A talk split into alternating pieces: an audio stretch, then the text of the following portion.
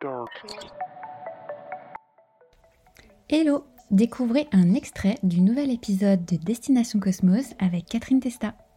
Pas la même, moi je vais te donner la définition euh, Catherine, euh, donc voilà, ça va être la plus simple, euh, la plus pragmatique probablement.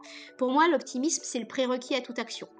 C'est-à-dire que sans optimisme, tu vas pas changer de job. Sans optimisme, tu vas pas construire euh, une entreprise. Sans optimisme, tu vas pas te mettre en couple. Sans optimisme, tu vas pas faire la déclaration de ta vie à quelqu'un. Tu vois, en fait, l'optimisme, on en a besoin partout dans notre vie pour euh, construire un parcours de vie à notre image.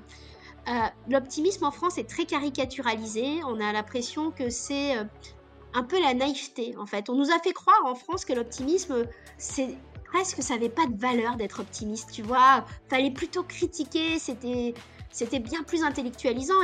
Et, ce que j'expliquais hier euh, à un journaliste, vraiment, enfin, qui comprenait pas hein, la notion d'optimisme, je disais, mais c'est que votre référentiel français en France sur les plateaux TV, vous avez, pardon, mais des, des hommes cheveux dégarnis. Et je, enfin, je veux pas faire dans, la, dans le cliché, dans la caricature, mais tu sais, on a un peu des, des, des penseurs qui vont théoriser ce que les autres font, tu vois, et généralement critiquer, beaucoup. Hein. Et c'est comme ça qu'on paraît érudit. D'ailleurs, tu regardes, il y a beaucoup, souvent beaucoup moins de nanas en plateau, beaucoup moins de gens relativement jeunes. C'est, on va critiquer euh, et c'est intéressant parce que c'est aussi culturellement français. On est le peuple des lumières, machin.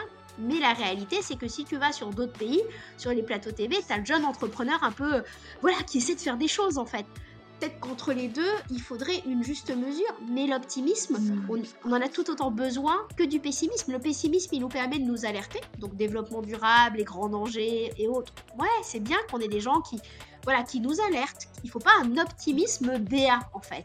Mais la réalité, c'est que l'optimisme, on en a besoin pour agir, faire un constat et derrière, comment est-ce que j'agis au quotidien? Parce que derrière, si on est dans une, dans une forme de fatalisme, en fait, et c'est pour ça que pour moi, l'optimisme a été un, outil de survie, parce que si on reste dans une forme de fatalisme, mais on fait rien.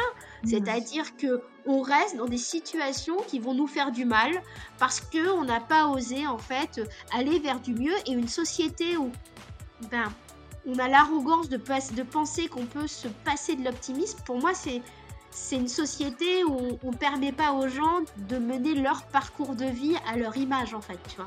Hmm.